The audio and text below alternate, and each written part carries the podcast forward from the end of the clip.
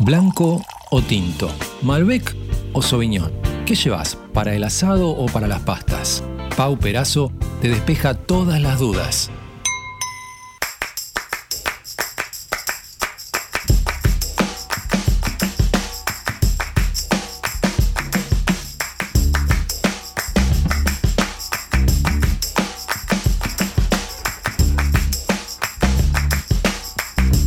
Saludamos a la distancia Pau Perazo. ¿Cómo estás, Pau? ¿Todo bien? ¿Cómo va eso? Bien, bien. Con un día medio de mierdi, pero Oh, bien. tremendo, tremendo. ¿Y qué fin de semana nos espera, no? Me imagino que ya tendrás ahí algo archivado, como decir, bueno, este fin de semana descorcho este vinito o no. Sí, me voy a, me voy a mimar el fin de semana, porque la verdad sí. Igual el otro día estuve eh, ordenando la cava, porque bueno, la gente de Arquivinos me mandó una cava nueva de 100 unidades, así que ya la llené. Puedo decirte que la vi en tus redes sociales, Ah, bueno. personalizada con este arriba, toda hecha en hierro, ¿no? Si no me equivoco. Claro, está todo hecho en, en hierro. El anterior que me habían dado decía, ellos me dijeron si quería que pusiera como, no sé, Pau Perazo. Ujú. Y a mí me da como, me da como un poco de cosa, ¿viste? Entonces le dije que pongan wine bar. Y esta vez ni me preguntaron y pusieron el vino de Pau. El vino de Paraguay va. Che, está muy buena, muy buena. Aparte, para, para organizar, para organizarte bien con. Lo que yo te iba a preguntar después que vi la imagen, eh, bueno, ¿en qué lugar de la casa uno pone ese tipo de cosas, no? Digo, no te quiero sacar del tema de hoy, pero eh, por temas de temperatura, de, de- de cuidados guardados y demás, porque digo, no es lo mismo hay- tener una hay- cava eléctrica que mantiene el frío, la temperatura, que, que ese tipo de cosas, ¿o sí? Igual, ¿viste? Las cavas eléctricas salen un huevo. No, olvídate. Y creo que está eh, 38, una de 12. Pero imagínate que yo tengo como 300 botellas que ah, me tengo que gastar una fortuna. En, y además que no tengo espacio para meter eso. Eh, pero este tipo de cavas así están buenas y sobre todo las tenés que tener un espacio, como decirte, no sé, un living o un espacio que sea como medio neutral, lejos de la cocina y que el, el mayor problema es si hay un aire acondicionado que tira calor o una estufa o la losa radiante. Ese sería como el mayor problema, que no le dé directamente. Claro. Es lo único. Eh, evitar el Y calor. La losa radiante, claro, la losa radiante es medio, es media enemiga porque, bueno, yo no tengo losa radiante, pero sé que hay gente que tiene. Sí. Y como emana calor, es todo un tema. ¿Qué hace el calor? ¿Que el vino se pique antes? ¿Que, que se ponga, digamos, qué es lo que logramos ahí? ¿O se deja tomar igual pero cambia el sabor? El vino, bueno, es un líquido vivo, tiene sus levaduras dando vuelta, por eso evoluciona, eso está bueno comentarlo. Entonces, si vos tenés frío-calor, frío-calor, en, en, digamos, de manera prolongada, suponte todo el invierno, o tuviste 60 días o 50 días con, la- con calor, con, sí, con una estufa o lo que fuera prendido. Y después, digamos, tenés este, sí, frío y pusiste el aire acondicionado a, no sé, El cambio brusco de temperatura, digamos, sí. Claro, pero tienen que ser prolongados los cambios de temperatura como para que influyan en el vino. Ahí va. Si es de un día para el otro no pasa nada, pero si es prolongado, que, que digamos, vos tenés 30 días el vino con, con 40 o con 35 grados, eh, llega un momento como que las levaduras empiezan a, a, digamos, empiezan a laburar porque esa es la temperatura ideal. Entonces el vino se, entre una cosa y la otra, se, se, digamos, como que se dilata y se contrae, y en esa, en ese intercambio físico ahí se, se quiebra el vino, digamos. Ahí va. Y yo te pregunto, ¿y qué, ¿y qué pasa con la gente? Yo conozco un par, ¿eh? Que guarda la botella de vino en la puerta de la heladera. Pero decís una vez abierto o sin abrir. Y yo conozco de los dos, de los que los abren y después de abierto lo guardan. Y hay, gente que compra la botella, así como llega al supermercado de donde lo compró, lo guarda en la puerta de la heladera el vino. A mí me da un poco de miedo eso. Te digo la verdad, eh, eh, una, vez, una sola vez me pasó una persona también en Instagram que me mandó una foto de la heladera de su casa abierta con, con ocho vinos adentro. Y le dije, ¿vos los guardás? Le pregunté, ¿vos los Sí. guardás ahí? Sí, ves como mi cava. Y le dije, pero, pero no. Eh, no, no, no hay que guardar los vinos en la heladera, hay que tenerlos en un espacio normal, eh, alejado de todas estas cuestiones. Y cuando lo quieras tomar, lo puedes poner en la heladera 15 minutos antes, 10 minutos y ya está. Bien. Pero, y después, una vez abierto, puedes tener dos opciones, o dejarlo afuera o guardarlo en la heladera.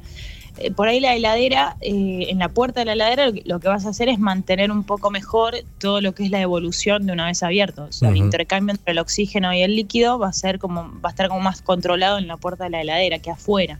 Perfecto, perfecto. No te Pero preguntaba por porque. cinco días nada más. Eh, Viste que hay mucha, hay mucha gente, me encontré con mucha gente que lo hacía, por eso te quería preguntar también. Si te dura el, si te dura el vino abierto cinco días, a mí no me pasa, pero digo, si, si tenés esa suerte, lo guardas en la heladera. Pero en general, a mí me duran dos días. De un día para Sí. el otro ya me lo. No le pasa a nadie, Pau, eso. No, yo creo que no. Excepto que sea un tomador de whisky, que el whisky por ahí se estira un poquito más, eh, más en cuotas, pero el vino, una vez que se destapa, es raro que dure tantos días. Es raro, es raro, tal cual. Bueno, ¿qué, ¿cuál es el tema para el día de hoy? Yo tengo la información de eh, torrontes. Sí, torrontés. Ojo Torrontés. con el ¿Eh? El, el torrontés es la, la variedad emblemática de Argentina, 100% nuestra. Eso está bueno, a mí me gusta mucho eh, recalcar eso, porque la mayoría de las uvas que tenemos nosotros son todas de, de afuera, ¿viste? Las- las- como que las tenemos en la mayoría de Francia, otras de Italia eh, y así. Pero esta es 100% nuestra. De hecho, hay tres estilos de torrontés. Está el torrontés riojano, el torrontés sanjuanino y el torrontés mendocino. Bien. Parece un chino, pe- pero existen las tres. Y la que más se elabora o la que ha dado como vinos con más reconocimiento o más sofisticados es la, la riojano, torrontés riojano, que es la que más se cultiva, digamos, la que más llega a nosotros como, como etiqueta torrontés. Eh, y el torrontés tiene algo muy lindo, que es como, es una textura más bien suave, ¿viste? Tiene una acidez que no es tan invasiva y tiene como notas muy particulares de durazno blanco, de puede ser algo de damasco, es como muy- una fruta de carozo y también es, puede ser algo, viste, como más cítrico también, es bien interesante, como si fuera un clericó en Bien. la nariz, es bien particular, es muy rico. Y eso sin, sin importar la zona, digamos, cualquiera de los tres que nombraste, más o menos va por ahí. Claro, más o menos va por ahí y también obviamente depende de, de lo que el enólogo busque y, y demás, la expresión del varietal. Pero en general va por ahí. De hecho, el torrontés tiene como algo muy interesante de que en nariz parece que va a ser como medio dulce, ¿viste? Como que va a ser bastante... Hay gente que lo prueba y dice, ah, este vino es un juguito. Y después cuando lo toma, tiene como esa dualidad de que es ácido, o sea, es un poquito ácido. Engaña, engaña, blanco. a la nariz engaña, digamos. Sí, y es muy perfumado, súper perfumado. Bien. Es muy rico. Así que el torrontés, de norte a sur, cepa argentina, emblemática. Tal cual. Sí, y hace, por ahí te hace acordar a lo- al, no sé, al moscatel de Alejandría, eh, a la Gustraminer, tienen como una cosa bien perfumada en el nariz y obviamente se da de norte a sur, pero eh, la zona, digamos, la como la cuna del torrontés vendría a ser la parte del norte. Toda la parte de, de- de Salta, bueno, norte, Salta, Jujuy, Tucumán, toda esa parte se expresa muy, muy, muy bien. Bien, ¿y ahí es, es la cuna? ¿O es, ¿Surgió de ahí o de dónde? Arrancó siendo torrontés eh, riojano Ajá. y después se fue mutando para, para otros lados. Pero, pero sí, esa es como, como decirte la cuna, como, como para el Malbec, Luján de Cuyo, por ejemplo. Como que cada zona, viste, tiene su, Sí, tal cual. su, mejor, ajá, su mejor expresión. Bien, ¿y con qué lo podemos acompañar a esto? Ya que estamos, Bueno. vamos planificando para el fin de semana, ¿viste? Porque como viene la mano, entre el Sí, clima y la cuarentena no queda otra. No, olvidate, este fin de semana sube el consumo de alcohol. Bueno, eh, el tema de los maridajes, ya que estábamos con el 25 de mayo y las empanadas y el locro y papá, pa, pa, el torrontés va muy bien con el locro y con las empanadas. Bien. 100% norteño. Porque, bueno, tiene como mucha frescura y las empanadas de, de, no sé, carne cortada a cuchillo que tienen papa y que tienen otras cosas, que son como, que dicen mi, en mi familia dicen que son empanadas para comerlas con las piernas abiertas porque te chorrea todo. Sí, tal cual. Sí, es verdad.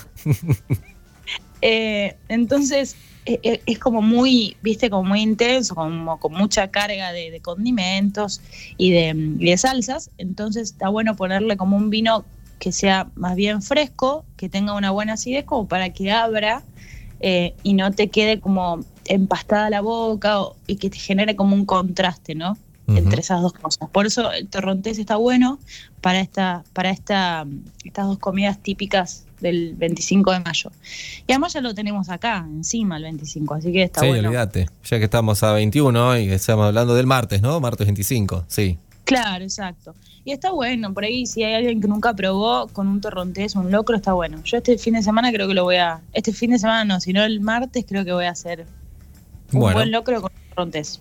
Me parece muy, muy, muy buen plan. ¿Y alguno para recomendar en particular o más o menos todos los que andan a la vuelta vos decís que, que se prestan para, para, para degustarlos? Ah, Hay uno, hay uno muy lindo. eh, voy, a, voy a hacer lo mismo que la otra vez. Dale. Voy a tirar un, uno que juega toda la cancha, ponerle un, no sé si lo conocen, seguro que sí. El echar privado de, a ver, Torrontés echar privado, sí, de bodegas echar. Ese es muy bueno, es excelente ese torrontés. Eh, y vale creo que algo así de 120 pesos. O sea, un regalo. No hay hoy me parece que no hay excusas para tomar un buen torrontés. Ese, partiendo de la base, es muy bueno. Es como el eh, icónico. Lo tomaban, no sé, los, desde los abuelos hasta hoy en día se sigue tomando. A veces me sorprendo, Pau, disculpa que te corte, que, que con cuando recomendás alguno me sorprende el precio que tirás. Eh, Súper barato, No, no sé si- 120 pesos. No existe hoy en día. estoy actualizada, boludo. No, puede, no, puede pasar, pero. Eh, pero a ver, eh, o sea, se- lo que me deja el mensaje que decís es que se puede encontrar muy buena calidad, muy buen precio. Sí, olvídate. Es que eso es lo que sorprende a la gente que viene de afuera, ponele. Lo sorprende la calidad de vinos que tenemos y a los precios que están. La verdad que tenemos muy buena producción local eh, y a, a precios muy buenos, muy, muy buenos. La verdad que sí. por ciento- po- Ponele, Sí. que, ah, ponele que aumentó un poco y no está a 120. Ponele que está a 150. Sigue siendo barato. Lo mismo, sigue siendo barato. Mm. Hoy, el otro día, no sé, mira, fui a un supermercado, me compré una birra. Cuando llego a la caja veo la veo el ticket de lo que había comprado, la birra me había salido 260 mangos. Sí, tal Dije, cual. wow, Sí. Wow, dije, qué loco, qué loco, una birra que salga esto. Y, y en ese, si lo pones como en, como en la misma línea, el vino tiene casi el triple de contenido y vale lo menos, depende del vino, ¿no? Claro. Pero hay vinos re baratos, hay- están, que están muy bien, la verdad. Es como vos decís, ponele que no sea 120, que sea 150. 70. Sí, ponele. 170. Sigue siendo barato. Igual, Mm. es sub 200 y es re barato. Eh, pero bueno, eso, es- eso está bueno comunicar como ese mensaje, que hay vinos baratos y eh, las tres Bs, digamos, buenos, bonitos y baratos. Bueno, bonitos y baratos. Y vinos de calidad a precios accesibles. Tal cual. Después, si querés un, gama media, eh, puedes ir, por ejemplo, no sé, Insaismendi tiene un, un torrontés muy bueno, que también es del norte, muy, muy bueno. Eh, bodega Insaismendi creo que se llama. Después tenés Miraluna, que es muy buena. Después tenés Bodega Puna, que tiene excelentes vinos. No solo el torrontés, sino todo lo, lo que elaboran, ¿no? Y después está que, que, de- que el fanático del torrontés o alguien que le guste mucho, que por ahí empieza a tomar torrontés y le, le seduce un poco, eh, todo lo que es de José Luis Maunier, de, bueno, él tiene ahora su bodega, ¿no? Que es José Luis Maunier. Pero si no, Finca Las Nubes es una era de él y bueno, ahora la, como, yo no sé muy bien, pero creo que la alqui, eh, que está alquilada o va, no sé cómo hace. Pero bueno, Finca Las Nubes también está bueno. Es el señor, se lo, se lo denominó el señor del torrontés a José Luis Maunier, porque fue como emblemático en hacer torrontés y, y son de puta madre los suyos. Claro, le bueno. pegó ahí. Se dedicó a esa y dijo, con esta la pego. Dijo, voy a hacer la plancha con el torrontés. Está bien. Bueno, pero, pero es muy bueno. Eh, y ese creo que está, no sé, también. Los precios de, de Pau son bastante desactualizados, pero calculo que debe estar arriba de una luca. No más que eso, Bien. me parece. Bueno, ahí ya estamos, como- hablamos de otra gama ya, ¿no? De vino. Claro, exacto. Que, que no está nada mal, está muy bueno para probar este diferentes niveles de vinos o si alguien le seduce, ¿no? Como hacer como pruebas distintas de vinos, está bueno. Pero hay para todos los gustos. Perfecto. Bajo, medio y alto. Sí. Bajo, medio y alto. Bien, perfecto. Y para todos los bolsillos también. Mal, sí. Es que, es que hay que fomentar el consumo de vino. Epa, epa, vení acá. Destapale uno, pobrecito, que ya se puso nervioso. Sí, se reveló la fiera. Eh, pero, che, ¿Cómo se llama? Pipo. Pipo. Pipo, loco. Bueno, eh, hay de, para todos los gustos, tal cual, exactamente. Perfecto. Hay que, hay que fomentar el consumo de vino, la verdad. Em, porque bueno, nada, eh, la gente, yo siento, ahora estamos hablando de otra cosa, ¿no? Pero siento que en un, en un punto como la, como hay como toda una cosa elitista del vino y que hay que, hay que saber para tomarlo o hay que para regalarlo también hay que saber qué comprar. Antes no había tanta cosa y la gente lo disfrutaba más. Me parece que eso eh, no, no hay que perder de vista el disfrute de compartir un vino con alguien sin importar qué vino es, me parece. Sí, tampoco hay que ser un erudito en el vino para comprarse un buen vino y tomarlo, ¿no? Es un poco lo que estabas diciendo vos. Digo, hay gente obviamente que sabe, vos sos una persona que sabe muchísimo de vinos, te gusta, te dedicas a eso, pero tampoco, a ver, el que no sabe, puede un día darse un gusto, probarlo, yo- digo. no Más que- allá de todo, te, te gusta o no te gusta, es así. Claro, im- imagínate que yo tomo vino con, con mis viejos y mi mamá lo único que me dice es que está muy bueno, qué rico, qué rico. Y bueno, ya está, y por ahí es, es un vino de 600 o un vino de 2 lucas, pero para Claro. está rico.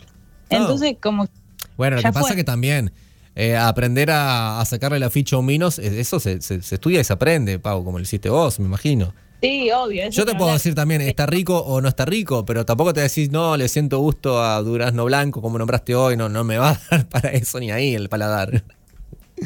Igual es como es- todo lo que es eh, olfacción, o sea, todo lo que uno identifica de un vino es asociativo. O sea, unas partículas químicas de, de la, de, de ese tal, de, de tal o cual vino tienen como similitudes con otros aromas. Claro. Entonces en la química se repiten y bueno, eso te da como resultado que huela parecido. Sí. Pero no es que tiene durazno. Igual, ojo, eh, cuando, cuando yo me junto con amigas o lo que fuere, y, o no sé, una, una primera cita y la persona se pone a hablar de, ay, que el durazno, que esto, que a mí un poco me la baja también, ojo con eso. Prefiero disfrutar el vino y ya está. Cuando empiezan a hablar Y lo que pasa que, a ver, seamos sinceros, eh, hay de todo. Hay por ahí Ah, algunos que son más exagerados, ¿no? Como que entran mucho en ese juego y te lo piensan ya a sacar de, a descifrar, que ya hay un punto de decir, dale, loco, pará un poco. ¿Cuánto Claro, gusto le vas a encontrar? ¿Cuántos sabores le vas a encontrar? Una vez en una cata uno me dijo que le a un creo que un blanco era, dijo, yo le siento eh, brisa marina tipo Mar del Plata. Y yo dije, bueno, qué sé yo. Es que Era, era como mucho, era como mucho. me parece que te equivocaste de grupo, hermano. Esto no es este, este Alcohólicos Anónimos, pero bueno, qué sé yo. Bueno, Pau, recomendación Ahí entonces para, para, para esta fecha patria que se nos viene, para este fin de semana también, el torrontés, cepa emblemática argentina, que va muy bien con las empanadas, dijiste, y con el locro aparte, ¿no? Lleno perfecto. menor. Yo, yo, yo voy a hacer eso, así que síganme los buenos. Dale. Y antes de despedirte, eh, bueno, tus redes sociales, dónde te pueden encontrar, eh, eh, dónde pueden comprar tu indumentaria también de a todo vino, dónde pueden comprar tus vinos. Los otros días, el viernes pasado me olvidé, por eso quiero que, que lo digas. Está, está muy bien. Y bueno, ahí hay una, una página llamada arroba eh, a todo tinto, que ahí hay como, digamos, tenemos un catálogo y todo, así que la gente puede comprar por catálogo lo que le seduzca. Eh, y después en mis redes estoy como un poco media desaparecida, porque bueno, estoy con muchas cosas, la verdad. Eh, me estoy, bueno, estoy eso es bueno igual. Sí, pero estoy, estoy con muchas cosas y con no me alcanza el tiempo y con una mudanza Oh. en vista. Entonces como es como mucho. Eh, sobre todo estoy pensando, ¿dónde carajo voy a meter tantos vinos? Pero bueno. Algún El- lugar le vas a reto- encontrar. Quédate tranquila. El reto es que no, el que no se rompa ninguno. Ese sería como el reto. Bueno, con, con la cava que te obsequiaron, que vi en las redes, ya tenés mm, para organizar bastante bien con eso. Sí, sí, sí, la verdad que sí. Así que bueno, nada, estoy con eso. Que ya, ya lo, lo habían arrobado ustedes, es arroba pauperazo ok. Así que bueno. Perfecto, Ahí. ahí. te encontramos. Pau, bueno, antes de despedirte también te comento que han llegado consultas de algunos oyentes, así que capaz que el, viernes que viene empezamos a responder a la gente que está mandando sus preguntitas para vos. Por supuesto. Dale, vamos. te mando un beso grande y buen fin de Pau, gracias como siempre. Dale, un saludo para vos también. Un besito. Pau Perazo, todo vino. Hoy nos habló de Torrentés, cepa emblemática argentina, recomendada para el locro el próximo 25. Te lo dijo ella que es experta.